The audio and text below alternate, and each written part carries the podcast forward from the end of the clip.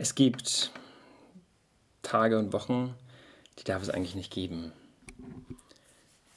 Solche Tage und Wochen, in denen wir momentan gerade leben. Mit Krieg, mit Gewalt, mit Flucht und Vertreibung, mit Aggression und Hass und scharfen Worten. Wir verurteilen die Aggression, die sie gegen mein Volk verüben. Es gibt kein Fegefeuer für Kriegsverbrecher. Sie fahren direkt zur Hölle, Botschafter. Sie fahren direkt zur Hölle. Diese Worte stammen aus dem Mund des ukrainischen UN-Botschafters. Donnerstagnacht, kurz nach dem Angriff Russlands auf die Ukraine, kam der UN-Sicherheitsrat zusammen. Mit am Tisch Russland, Ukraine, USA, Deutschland und China. Und nachdem der Botschafter Russlands den Angriff als Selbstverteidigung gerechtfertigt hat, sprach der Ukrainer genau jene Worte. Es gibt kein Fegefeuer für Kriegsverbrecher. Sie fahren direkt zur Hölle, Botschafter.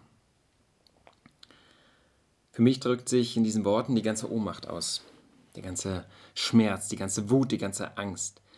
Ohne Schuld wird die Ukraine von einem übermächtigen Feind überfallen. Menschen fürchten um ihr Leben, kämpfen, fliehen. Und das vor allem, weil der russische Diktator die Ukraine zu seinem Einflussbereich zählt und dem ukrainischen Staat das Existenzrecht abspricht. Ich kann nicht einschätzen, ob die NATO eine Mitverantwortung für das russische Vorgehen trägt. Aber bei der Ukraine selbst kann ich keine Schuld und keine Provokation entdecken. Sie wollte in Richtung Westen und in Richtung Demokratie und genau dafür wird sie nun bestraft. Mich macht das fassungslos und wütend wenn man die Bilder sieht von Eltern und ihren Kindern, die mit Fahrradhelm auf dem Kopf Schutz in irgendwelchen U-Bahn-Stationen suchen.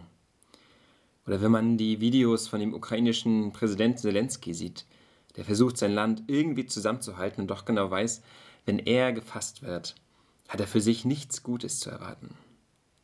Wenn man diese Bilder sieht, sie nicht einfach nur hinnimmt, sondern sie sich von ihnen berühren lässt, dann fällt es schwer dabei, an Gott oder den Himmel zu denken.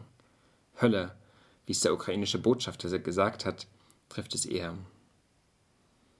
Wie schön wäre es, wenn Gott solch ein Leid verhindern würde, wenn es nicht stattfinden würde, wenn es dafür einfach gar keinen Raum gäbe.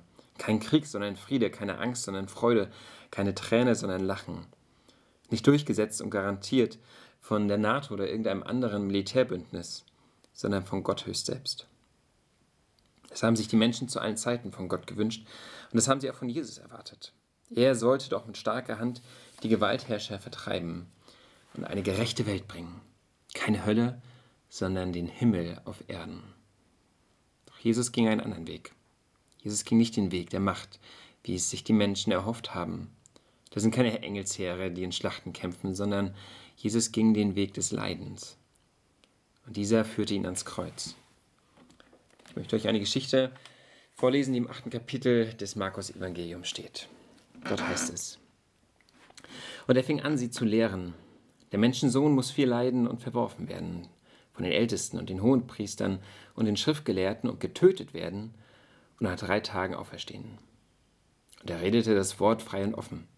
Und Petrus nahm ihn beiseite und fing an, ihm zu wehren. Er aber wandte sich um, sah seine Jünger an und bedrohte Petrus und sprach, Geh hinter mich, du Satan. Wenn denn du meinst nicht, was göttlich, sondern was menschlich ist.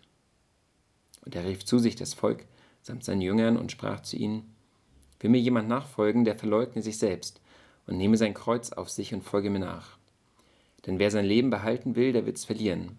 Und wer sein Leben verliert, um meinetwillen und um des Evangeliums willen, der wird's behalten. Denn was hilft es dem Menschen, die ganze Welt zu gewinnen und Schaden zu nehmen an seiner Seele? Denn was kann der Mensch geben, womit er seine Seele auslöse? Wer sich aber meiner und meiner Worte schämt, unter diesem ehebrecherischen und sündigen Geschlecht, dessen wird sich auch der Menschensohn schämen, wenn er kommen wird in der Herrlichkeit seines Vaters mit den heiligen Engeln. Der Menschensohn muss viel leiden und verworfen werden. Jesus guckt hier mit offenen Augen nach Jerusalem. Dorthin ist er mit seinen Freunden unterwegs. Doch das ist keine Pilgerfahrt, das ist kein Spaziergang, sondern das ist der Weg nach Golgatha. Das ist der Weg ans Kreuz. Ans Kreuz geschlagen zu werden, heißt ohne jede Würde hinzusiechen. Das geht nicht schnell, das ist keine Gnade, sondern das ist wirklich Leiden und verworfen werden. Doch das, was Jesus hier so klar benennt, wollen natürlich die, die ihm nahestehen, nicht hören. Sie sind entsetzt, sie sind traurig, sie verstehen es nicht. Denn den, den sie als Sohn Gottes erlebt haben, auf den sie alle ihre Hoffnung für sich und diese Welt setzen, der soll leiden und verworfen werden? Das soll Gott sein? Petrus versucht das abzuwehren. Doch Jesus nimmt das Kreuz klar in den Blick. Es muss geschehen. Was sagt das eigentlich über Gott aus? Zum einen sagt es, Gott leidet. Er ist kein ferner Gott, der über die Welt regiert und hoch oben thront. Unberührt von unserem Schmerz, aber auch ohne ein Lächeln über unsere Freude.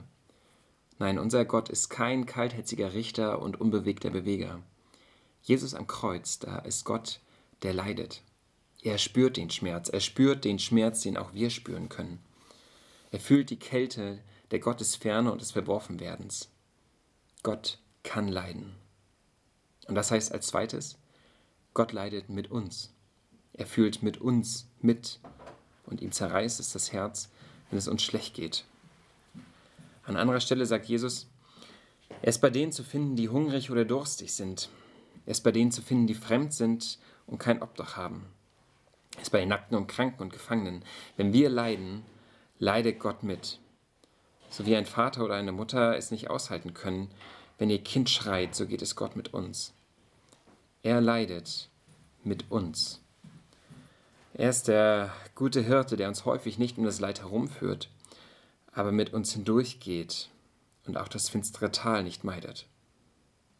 Und das heißt als drittes, Gott leidet für uns. Jesus ist nicht einfach so am Kreuz gelandet.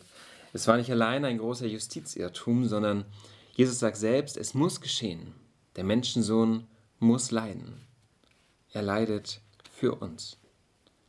Unser Schicksal, unseren Tod, unsere Krankheit, unsere Schuld, unsere Angst, all das hat er ans Kreuz geschleppt. Und er hat es für uns getragen, für uns hat er gelitten. Und er hat uns damit seine Hand entgegengestreckt. Wenn wir ans Kreuz gehen, dann können wir aufatmen und leben, Freiheit und Mut erfahren. Denn auch der Tod hat nicht mehr das letzte Wort, sondern Gott. Am Ende ist das Kreuz nicht nur ein martialisches Folterinstrument, sondern Gottes Liebeserklärung an uns. Er leidet und wird verworfen, weil er uns liebt. Wir sind es ihm wert. Für uns geht er ans Kreuz. Er liebt uns genau so, wie wir es vorhin in der Lesung gehört haben. Langmütig und freundlich, nicht mutwillig, nicht aufblähend, nicht ungehörig, sondern ohne Bitterkeit und ohne aufzurechnen. Mit Freude an der Wahrheit. Er erträgt alles, glaubt alles, hofft alles, duldet alles. So wie es heißt im 1. Korintherbrief, Kapitel 13, dem, dem Hohelied der Liebe. Und weil er uns so liebt, geht er ans Kreuz und leidet. Und dieser liebende Gott, der da leidet, der mit uns leidet und für uns leidet, der ruft uns auf, ihm nachzufolgen. Also ihm auf seinem Weg der Liebe nachzugehen, genauso langmütig, geduldig und hoffnungsvoll zu lieben, wie er es tut. Das ist sein Ruf an uns. Dazu fordert er uns auf. Und das ist schwer. Zu versuchen, so zu lieben, wie er liebt, bedeutet manchmal auch Nachteile in Kauf zu nehmen und selbst von Leid getroffen zu werden. Jeder, der schon mal ein Mobbingopfer versucht hat, in Schutz zu nehmen, weiß, dass er damit auch selbst schnell zum Opfer werden kann. Doch gerade in solchen Momenten den Rücken durchzustrecken, das Kreuz zu tragen, an der Liebe festzuhalten, das bedeutet Nachfolger. Und ich glaube, das hat auch eine Bedeutung für die Ukraine. Wahrscheinlich gibt es keine Möglichkeit, in diesen Überfall einzugreifen, ohne dadurch noch schlimmeres Unheil auszulösen. In den Krieg können wir nicht eingreifen aber wir können uns dafür entscheiden, mitzuleiden. Von dieser Hölle auf Erden eben nicht wegzuschauen und unser Herz nicht für das Leid der Menschen dort zu verschließen, auch wenn es schmerzt. Es ist an uns hinzusehen, wie andere ihr Kreuz tragen und dass wir es ihnen abnehmen können.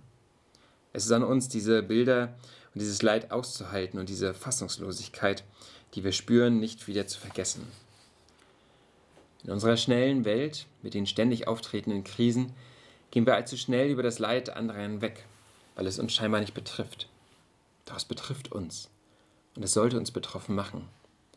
So ein Krieg darf einfach nicht sein. So sollten wir hinsehen, mitleiden, helfen, wo es möglich ist und an einer Welt des Friedens mitarbeiten. Amen.